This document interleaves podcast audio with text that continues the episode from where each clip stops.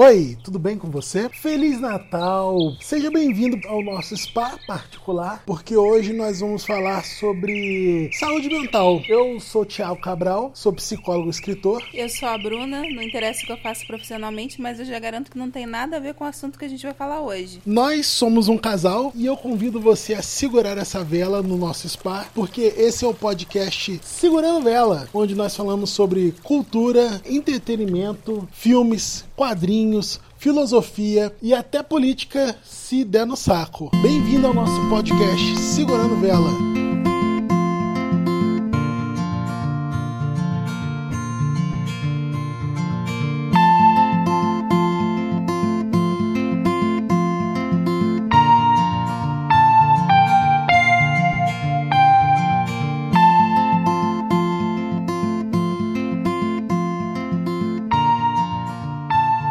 Nós vamos falar hoje sobre um assunto que 2019 tá precisando ter uma conversa sobre isso, sobre saúde mental, né? Sobre a gente desestressar um pouco. E nós vamos pro tema principal daqui a pouco. Antes a gente vai dar só uns recadinhos aqui, porque é importante dar uns recadinhos. Bruna, você quer dar um recadinho para alguém? Não. Por que não? Por que não? Eu não quero. As pessoas estão comentando nosso podcast, Bruna. Oi, pessoas. Queria agradecer primeiramente a todos os parentes que estão ouvindo isso. Seja você um primo distante ou meu pai e minha mãe. Meu pai e minha mãe escutam os podcasts, tá, Bruna? Eles escutam nosso podcast, minha irmã também. Todos os nossos amigos estão escutando nosso podcast. Queria mandar um abraço para vocês e, é claro, né? Como vocês estão no nosso spa particular aqui, tudo tem um preço, né? Sabe aquele seu amigo que te chama para sua casa do nada? Sim, tem um tempão que você não vê aquele seu amigo e do nada ele te chama para um jantar na casa dele. E aí você chega lá, né? Fala, ele fala assim: você não precisa levar nada, só vem aqui, tô com saudade de você e tudo mais. E aí você chega na casa desse amigo, tem 15 minutos de conversa e depois desses 15 minutos de conversa, o que acontece, Bruna? Ele pergunta assim: você sabe o que é marketing multinível? Exatamente. A maioria das vezes esse amigo te oferece um esquema. Pode ser um Bitcoin, pode ser um suco para emagrecer, pode ser qualquer coisa que não dê dinheiro, mas que se baseie no fato de você recrutar outras pessoas para participar daquilo lá. Nós trouxemos vocês aqui, primeiro para um restaurante, no primeiro podcast a gente não falou isso, mas a gente tá num restaurante. No segundo podcast podcast, a gente estava no nosso cinema particular. Depois, no nosso terceiro podcast, nós estávamos no nosso avião particular. E no quarto, agora vocês estão no nosso spa particular para relaxar, descontrair. Então, se vocês estão gostando de todas essas regalias que nós estamos oferecendo para vocês, mostre esse podcast para mais uma pessoa. Pode ser um amigo, pode ser uma pessoa que gosta de ouvir podcasts, pode ser qualquer pessoa. Ah, tô vendo aqui uma pessoa passando na rua que eu vou indicar aqui o segurando vela para eles, porque é muito importante, não é, Bruna? Eu achei que você fosse falar que aí agora a gente tá, vai mostrar o nosso verdadeiro objetivo aqui, que é falar os segredos do DNA milionário. Tem a questão do DNA da riqueza, né? A reprogramação do coach quântico do para você ficar com o DNA da riqueza também acontece. Você pode chegar na casa desse seu amigo e ele falar assim: "Você já ouviu falar de coach quântico?" Também pode acontecer. O seu mindset não está correto. Gente, uma boa dica quando alguém te oferece um esquema desses aí de marketing multinível é falar assim: "Então, meu amigo, que eu não vejo há vários anos. Isso aí é pirâmide, né? Aí a pessoa vai falar assim, assim, não, não é pirâmide, é marketing multinível e tal. E você fala assim, beleza, então por que você tá tentando me recrutar ao invés de me vender perfume, colchão, suco, whatever? Porque, né, se você tá vendendo um produto, é mais interessante para você me vender o produto do que me recrutar. É o, a receita aí pra deixar as pessoas sem resposta. É isso aí, aprendendo com Bruna Reis já a primeira dica de saúde mental a como se defender de uma pirâmide, né? Então, Vamos entrar no nosso tema principal, Bruna? Vamos falar sobre saúde mental. Nós vivemos no país mais ansioso do mundo. Segundo a OMS aí, né, que é a Organização Mundial da Saúde, o Brasil tá aí liderando o ranking do país que tem mais incidência de transtornos ansiolíticos no mundo. E por isso nós quisemos trazer para vocês aqui uma dica de casal de como você fazer aí, como é que é o termo, Bruna, que você fala? É Higiene mental? É, então, higiene mental, e a gente vai estar tá falando desse assunto de vários níveis, né? Porque, primeiro, o Thiago é um profissional da saúde mental. Eu sou só uma leiga palpiteira. E a gente também passa por situações diferentes, né? Em âmbitos de trabalho diferentes, em âmbitos de vida diferentes. Vários uh, palpites aí, várias dicas de saúde mental. A gente pode estar tá falando aí, eu não vou estar tá falando estritamente, assim, do meu ponto de vista profissional, porque até como diz o Coringa do Hit Ledger, né? O Coringa do Cavaleiro das Trevas, não esse Coringa novo.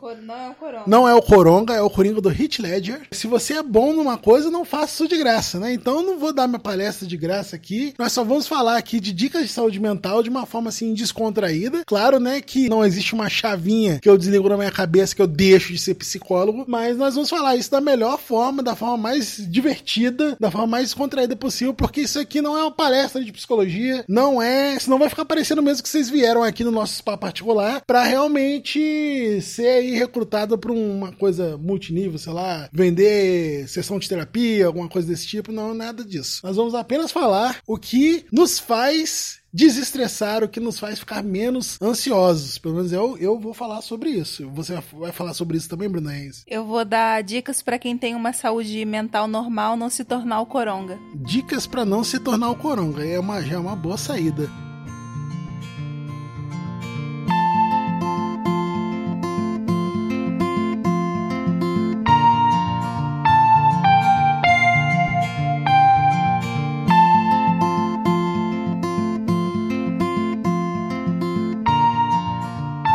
Então, Bruna Reis, você que sempre começa porque eu sempre jogo nas suas costas. Qual a primeira dica para você não se tornar o coronga? Eu acho que a dica número um para você não se tornar o coronga é o autoconhecimento. Você tem que saber muito bem qual é a sua reação na maioria das situações e tem aquele ditado de não sabe brincar, não desce pro play. Se você vê que é uma situação assim que não vai te fazer bem e tudo e você tem esse autoconhecimento, você nem se envolve. Se é uma brincadeira, se é alguma coisa assim que você sabe que vai te fazer mal, você nem se envolve. Mas você já vai meter o ET Bilu logo de cara assim, Bruna? Busque conhecimento como a primeira dica. Busque, no caso, autoconhecimento. É, eu acho que isso é o básico, né, pro ser humano. Porque, assim, não que você tenha que ficar dentro da sua zona de conforto, mas até quando você vai sair da sua zona de conforto, você tá correndo um risco grande e você tem que entender qual vai ser a sua reação com, com os ruins que pode dar, entendeu? Porque se você não tiver esse nível de autoconhecimento, você tá se arriscando muito mais. Então, eu acho que é isso. As pessoas têm muito, eu tenho muito de tipo assim, quando eu tô de boa, ficar me imaginando nas situações. Quais seriam as reações que eu teria em certas situações desagradáveis e certas situações que nunca aconteceriam também. Eu acho que isso é um exercício para você entender como é que você age, como é que você quer agir, porque a vida é um ao vivo, né? Se você ensaia algumas situações dentro da sua cabeça, você nem sempre é pego no improviso, assim, de surpresa. E eu acho que isso aí faz parte. Que um grande ponto de você se sentir nervoso, se sentir ansioso por uma coisa, você não saber qual reação você vai ter. Se você eliminar essa variável aí, eu acho que ajuda bastante na ansiedade. Claro que existem outras formas de se fazer isso, mas a forma mais segura que se conhece até o momento, mais acurada cientificamente se fazer isso, de buscar o conhecimento, é a terapia. Se você tiver condições, né, a gente sabe que no Brasil de 2019 tudo tá muito difícil, mas se você tiver condições, faça terapia. É uma forma também de você se autoconhecer e faça terapia com um psicólogo psicólogo, por favor, tá? Porque quando a gente fala terapia, gente, terapia é qualquer coisa. Eu posso fazer, ah, eu faço bonsai aqui em casa aqui, isso aqui é minha terapia. Essa fala não tá errada, não. Mas só que o psicólogo faz é psicoterapia. Então eu estou indicando para vocês a psicoterapia. Procure um psicoterapeuta, um psicólogo formado, com diploma, cadastrado no CRP, que eu, eu acho que para seguir essa dica da Bruna aí, fazer terapia, né? Para começar a falar de saúde mental, eu acho que fazer terapia é a primeira dica necessária que não pode faltar nesse, nesse podcast. Você fazer, sei lá, ah, eu gosto de fazer jardinagem, eu gosto de desenhar. Isso é uma higiene mental, não é uma terapia per se, né? É uma terapia ocupacional, ela serve para fazer uma higiene mental, mas ela não é uma terapia clínica. Se alguma situação específica te gera ansiedade, por exemplo, no meu trabalho, eu tenho muito que falar em público. E no começo eu ficava muito ansiosa quando eu tinha que fazer uma apresentação, quando eu tinha que fazer uma apresentação em inglês. Então, o que que eu comecei a fazer? Eu finalizava a apresentação antes e eu ensaiava. Eu pedia uma pessoa de confiança ou duas para entrar na sala comigo, ensaiar, essa pessoa me dava um feedback lá, me dava toques. Ah, precisa melhorar isso, isso tá bom. E aí quando eu ia apresentar, eu já tava mais segura do que eu ia falar, porque já, já outras pessoas já viram antes e já me deram feedback. Eu acho que em, em várias situações assim, principalmente de trabalho ou da vida normal, de estudo e tal, você consegue reduzir o seu nervosismo e a sua ansiedade criando esse tipo de mecanismo.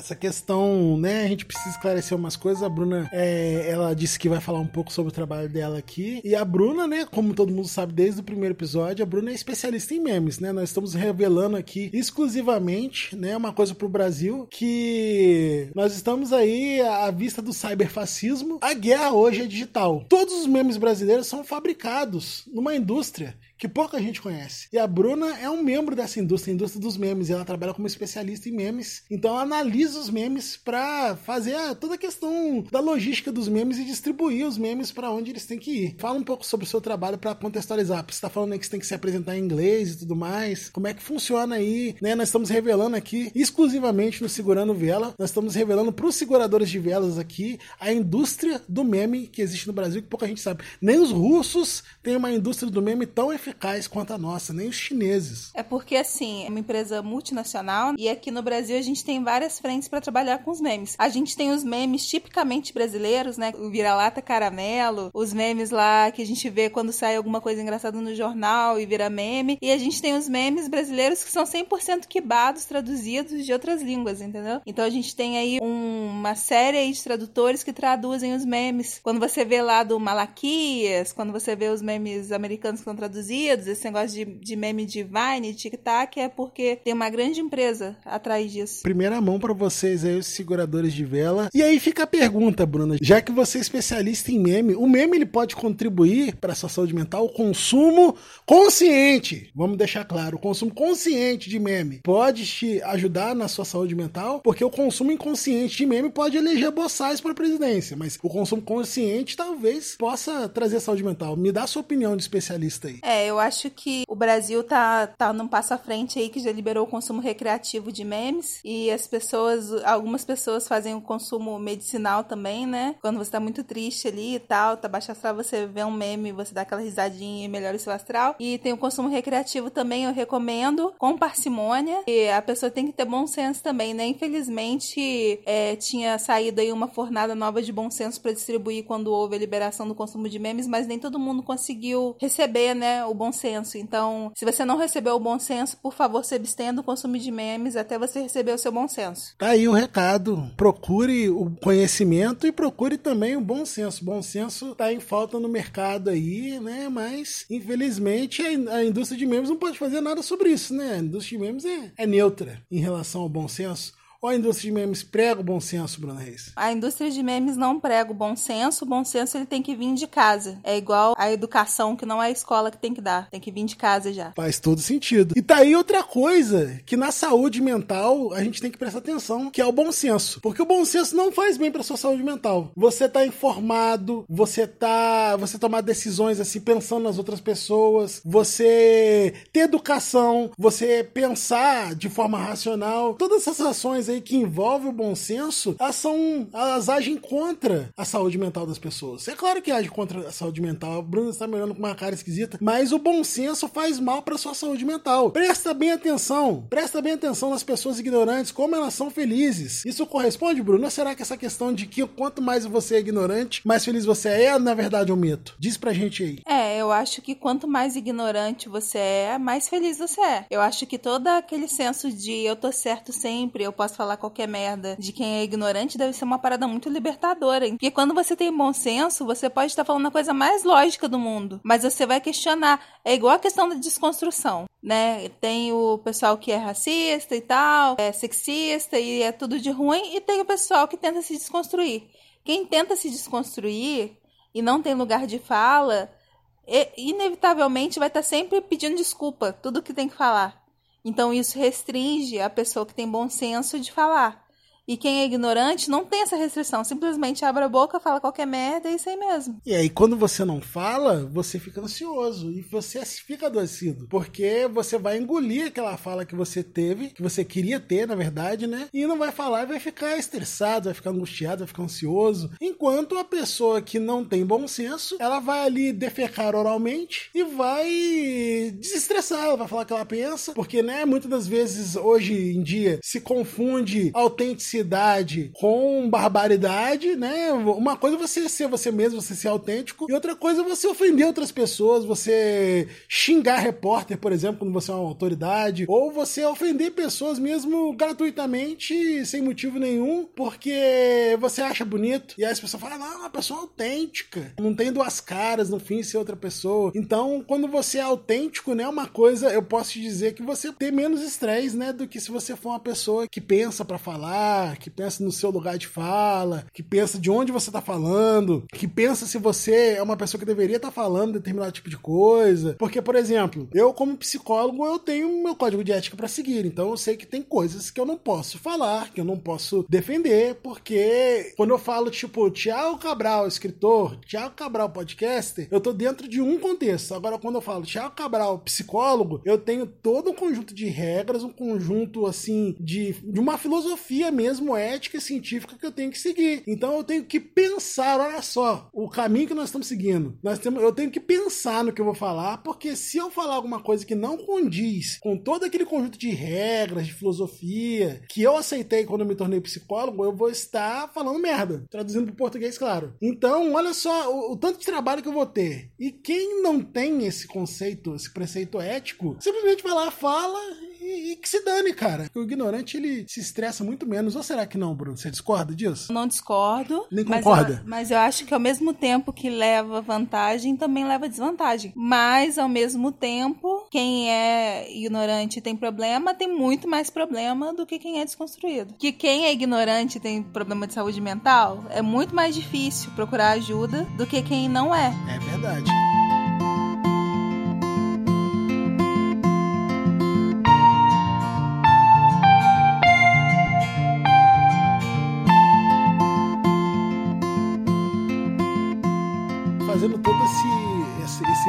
Parêntese aí da ignorância é uma benção. Isso, na verdade, é claro que todo mundo concorda que é uma falácia. Você dá para ser feliz e dá para ser inteligente ao mesmo tempo, dá para ter consciência social, consciência científica e tudo mais. Mas, trazendo já, eu queria falar sobre essa questão da ignorância é uma benção para trazer para próxima dica de saúde mental. Será que você abriu o Twitter toda hora para você ser bombardeado com calamidades é, discursivas de políticos do Brasil e do mundo é uma coisa saudável? Será que você ficar no Facebook discutindo com aquele seu amiguinho que é de uma ideologia contrária à sua, toda hora, todo momento, isso é bom para você? Será que você arrumar problema, sei lá, com o seu vizinho que é do, do partido oposto é uma coisa que é sensata? Será que o tempo todo, apesar de dar mais pontos, a gente precisa militar? Assim, né? Eu acumulo vários tipos de pontos, né? E militar no final de semana dá ponto dobrado, né? Militar no feriado, igual agora eu tô de férias militar nas férias da ponto dobrado. É, então esse ponto da militância também, por mais que eu que eu tente não ganhar ele, é quase inevitável. O único ponto que eu tô evitando agora é o ponto do macho pontuador. Você conhece o conceito do macho pontuador, Thiago? Não, fiquei com medo agora. É aquele homem que você faz uma coisa aleatória e ele fala assim: "Ah, você ganha pontos comigo". Ou então se você fizesse assim acessado, você vai ganhar pontos comigo. Esse ponto do macho pontuador aí eu ainda não descobri para que que serve. Se eu troco ele por passagem aérea, se ele serve para alguma coisa. Mas fora isso, o ponto da militância, ele me é muito útil. Eu acho que a partir do momento que você começa a se posicionar nos ambientes, as pessoas têm mais cuidado para falar perto de você e eu acho que isso reduz o estresse também. Porque assim, no começo, quando você é uma pessoa que não se posiciona, as pessoas tendem a falar qualquer merda na sua frente e tá achando que você tá ok com isso. Quando você começa a se posicionar, vai gerar um estresse para eles. Você ele falar qualquer merda. Então eles vão pensar 10 vezes antes de falar uma merda na sua frente. E isso também é uma dica de saúde mental. Porque no começo você vai se estressar muito nos ambientes que você convive, mas depois eles vão falar assim: ah, não, fulana não, não vai gostar de ouvir isso. E vão simplesmente ignorar é, esse assunto quando você estiver perto. E isso é bom. Acho que com o tempo vai melhorando. As pessoas não, mas tipo, eles vão se policiando ao seu redor. Então, mas a questão do que eu tô falando é o seguinte: terminou aquele assunto, você vai para casa, a pessoa vai para casa dela e morreu Maria. A pessoa falou A, você falou B, a pessoa falou assim: eu penso A, você falou penso B, vocês vão marcar ali um ponto. A sociedade é delimitada por esses pontos. Né? É, como diz a vovó, né? Minha vontade vontade vai até onde a sua termina, pelo menos entre as pessoas que são racionais, né? E ninguém, tipo assim, morreu o assunto. Eu tô falando de, por exemplo, toda vez que você entrar no Twitter, você vai procurar notícia de coisas que te estressam. Não necessariamente só política, entendeu? Toda vez que você entrar, você programa o seu Facebook para aparecer notícia de política. Programa sem querer que eu tô falando, porque o Facebook ele tem um algoritmo, todo mundo sabe, que dependendo do que você curte, do que você comenta, do que você compartilha, ele vai te mostrar mais daquilo. E aí você abre o WhatsApp. Eu conheço pessoas assim, Bruno, que a pessoa é do lado A e ela tá no grupo do lado B para discutir. Será que isso compensa? Por exemplo, eu participo de grupos de notícias de, da região aqui. A última eleição tá aí para provar isso. Que a notícia já. A notícia ou o que o povo pensa já não tá mais no mainstream. O jornal não tá falando disso, a televisão não tá falando disso, entendeu? Geralmente as notícias chegam primeiro nesses grupos de WhatsApp. Mas eu fico lá, eu vejo as coisas, eu fico quieto. Mas tem gente que participa de grupo de política, que não é um grupo para discutir política, que é um grupo de pessoas que são apoiadores do político tal. E a pessoa tá lá para quê? Para se estressar. Eu acho que é só para se estressar. É disso que eu tô falando, entendeu? É claro que você tem que delimitar os seus pontos, até porque senão você vai ser filosoficamente falando abusado, né? Porque se você deixa as pessoas falar o que quiser com você, você daqui a pouco não vai poder falar mais nada e a, e a pessoa que vai poder falar tudo. Então cada um tem que delimitar o seu espaço. Mas será que compensa a gente ficar falando disso o tempo todo? Será que a gente precisa ficar falando disso o tempo todo? Eu não tô falando só de política, não, tô falando de todas as coisas que nos estressam. Tem gente que falar de, sei lá, futebol estressa. E a pessoa vai participar de um grupo de futebol no WhatsApp? Pra quê? Entendeu? É disso que eu tô falando. O que, que você acha disso, Bruno? É, eu acho que aí tem uma diferenciação, né? Tem a diferenciação do que é crime e do que é só opinião. Porque racismo, homofobia, fake news é tudo crime. Então, se você tá num grupo para disseminar fake news, ou disseminar, racismo, disseminar homofobia, esse tipo de coisa, você tá sendo um criminoso. Agora, se você só tem uma opinião forte de, por exemplo, ah, eu não gosto de futebol. Então, realmente, você não tem que se meter numa coisa que é propositadamente para te estressar. Eu acho que, que é isso que eu tô falando da questão do, autoconhe do autoconhecimento. Você tem que saber o seu limite e você sabe que isso é um assunto que não tem nada demais, mas ele te estressa. É, então, por que você vai buscar esse estresse? Quem eu conheço que é mãe, eu vejo que hoje em dia tem muito essa questão do grupo de mães. A gente, quando era criança, já nascia com um copo de Coca-Cola na mão. Não tinha, não tinha essa divisão de tipo assim, não pode tomar Coca-Cola, não pode comer isso, não pode comer aquilo. E agora tem. Agora tem esse problema, é, tem essa. Não é um problema, né? Tem essa. De que a criança até acho que 3 ou 4 anos de idade não pode comer açúcar, não pode comer sal, tem alimentação restrita e tudo. E aí tem os grupos de mães que as mães ficam discutindo o que pode, o que não pode em relação às crianças dos outros. Eu acho que, fazendo, separando aquela linha lá, a questão, por exemplo, de quem é anti-vacina, a vacina é um pacto coletivo. Não existe antivacina. Você ser antivacina, você tá errado. Assim, 100% errado. Agora, é, a alimentação, em relação à alimentação do seu filho, você que tem que escolher. Você pode pesquisar, você pode estar num grupo para pedir informação, um grupo que tiver uma nutricionista, você pode ir na médica, em quem é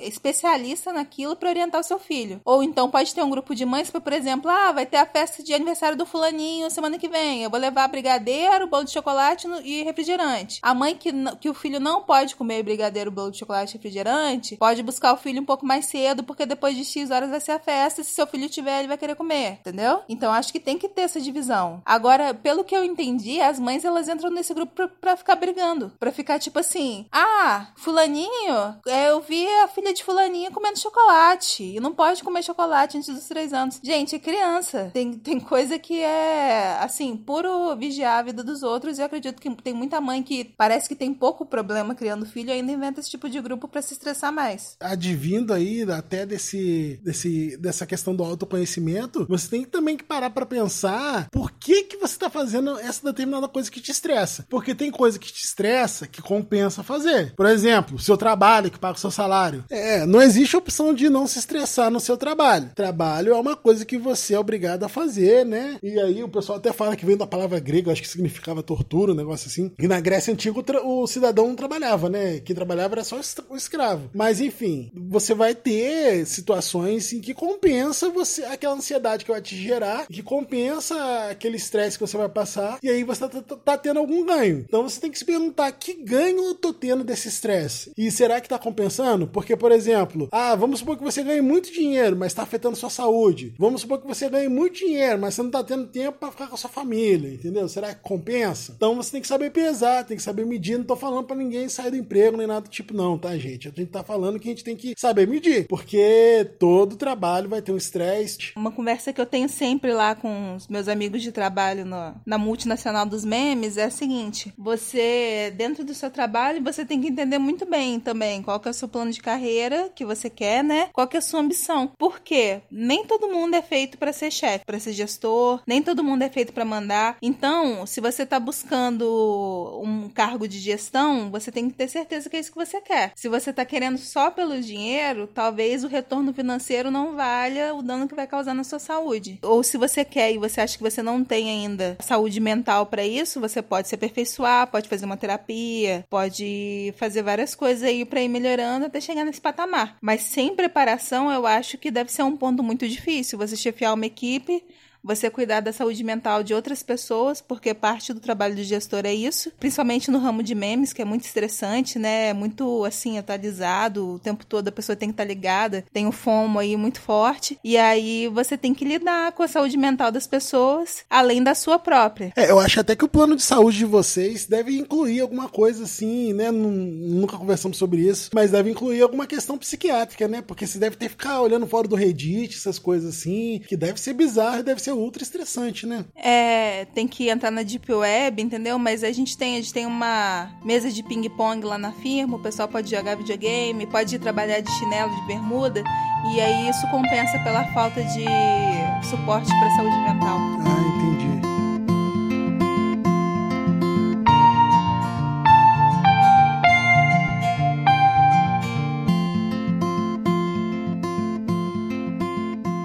Outra coisa, gente, é que vamos militar agora né, ambiente do consumo, o ambiente capitalista, ele estressa a gente. Porque não existe carreira se não for para ser chefe, se não for para mandar, se não for para ganhar milhões, entendeu? E se é dono do, do, do negócio todo. E, e, meio que, tipo, a gente começou brincando sobre coach quântico, mas meio que, o, que o coach vende isso, entendeu? Vende aquela chicotada que você precisa levar para assumir o controle de tudo, porque você tem que ter o controle de tudo tudo na sua vida. Até se você for pensar bem, o Netflix é um negócio opressor na sua vida. Por exemplo, saiu o Witcher agora. São, sei lá, no, acho que são 10 episódios, ou são 5 episódios de cada uma hora. E aí você coloca aquilo na sua agenda e fala assim: eu tenho que assistir aquilo. E aí quando você vê, você tá se estressando com um negócio que era para ser entretenimento. Entendeu? Igual, por exemplo, eu tô jogando Witcher e tem a série para assistir. E aí o jogo é um jogo de 50 horas, que eu devo ter jogado 10. Tenho que jogar o jogo, tenho que assistir a série. E aí, tipo assim, você você tem, é claro que não dá, você não se compromete a assistir tudo que tem no Netflix. Quando você vê, você tá fazendo agenda de série para assistir e é um negócio que você paga para te entreter e se você demole, você se estressa com aquilo, entendeu? Então tem muita, a gente vive num mundo que tem muita informação, um mundo que tem muita opção, um mundo que toda hora tá bombardeando você com um monte de coisas. Como é que você faz, Bruno, para você evitar se estressar até com o que deveria ser o seu lazer? Então, eu acho que isso aí que você tá falando tem muita relação com FOMO, né? Que é o Fear of Missing Out, que é tipo assim, medo de perder o assunto do momento. É, eu acho que isso existe ainda bem sazonalmente, assim, por exemplo, quando a HBO tá lançando uma série que todo mundo,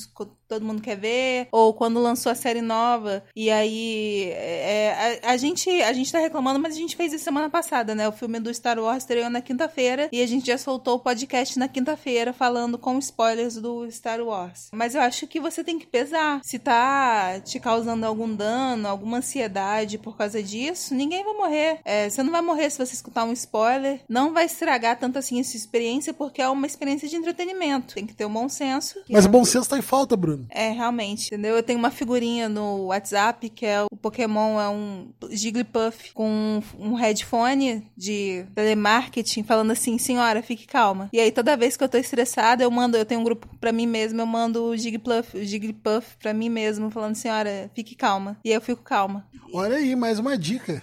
a, a, dica maior, né, desse podcast é faça terapia, né? Se você puder, se você tiver condição, se você tiver no município em que ainda não acabou o SUS e, e tem e tem psicólogos nos postos de saúde ou então no CAPS, alguma coisa assim, faça de graça, faça no posto de saúde, faça numa instituição de caridade, mas faça terapia para você se conhecer. Porque aí se você se conhecer, você vai perceber as coisas que te estressam. E aí você não vai se estressar. Seja política, seja o grupo de mães, seja a quantidade de séries de Netflix, se você se conhecer, você vai falar assim, ó, peraí, eu preciso de prioridades. Ou então você vai falar assim, eu não preciso disso aqui, isso aqui não vai me acrescentar nada, vai me estressar de graça aí. Você precisa se conhecer. Então busquem autoconhecimento. É, o- é o ET Bilu da psicologia, é o Bilu Freud. É, eu acho que um outro ponto também, uma outra ferramenta que pode ser usada aí é o vórtice da perspectiva total, que tem lá no Guia do Mochileiro das Galáxias. Era um método de execução, eu sei que você tá citando. O que, que era? Era uma máquina que, através de um pedaço de pão de ló, ela expandia o universo. E aí, quando você entrava nessa máquina, você conseguia ver a sua importância em relação a tudo que existiu e tudo que vai existir no universo. Então, é, a maioria das pessoas, 100% das pessoas que entravam nessa máquina ficava maluca, morria. Por quê? Porque você é um negócio ridículo que não importa no geral das coisas. Entendeu? Então eu acho que essa é uma boa dica também. Se você tá numa situação estressante, você tem seu- seus 20, 30 anos, tá numa situação estressante, você simplesmente respira fundo e fala: daqui a 80 anos, todo mundo que tá envolvido nessa situação merda já vai estar morto. E não vai importar pra ninguém isso. De você achar que, tipo assim, nossa, isso é muito ruim, que péssimo, vou ficar mal. Só que daqui a pouco ninguém vai lembrar, isso não vai- não vai influenciar a vida de mais ninguém e você tem que apenas ficar calmo. E tem também a questão da, da neurociência que meio que tá descobrindo que a nossa consciência, que a gente tem um subprocessamento, né? Que a galera da psicanálise pode falar que é o inconsciente, mas a gente tem nossas ressalvas, né? Tem estudos que comprovam que a gente toma uma ação, colocaram lá um monte de receptores lá na cabeça das pessoas e nego descobriu que a gente toma, a gente faz ação antes de ter consciência que a gente decidiu, porque o lobo pré-frontal, que é onde tem a nossa consciência, ele acende só depois, só depois que você já tava fazendo aquela ação. E aí, quer dizer, estão questionando se a gente realmente tem livre-arbítrio, se a nossa consciência realmente faz alguma coisa, ela realmente decide alguma coisa, ou se a gente tem a ilusão de que a gente tomou essa decisão. Então, Você tem que treinar o seu inconsciente pra poder ficar de boa, entendeu? Acho que muitas coisas também é uma reação automática, é um gatilho. Você tem que simplesmente parar de, de tomar atitudes que vão te dar gatilho.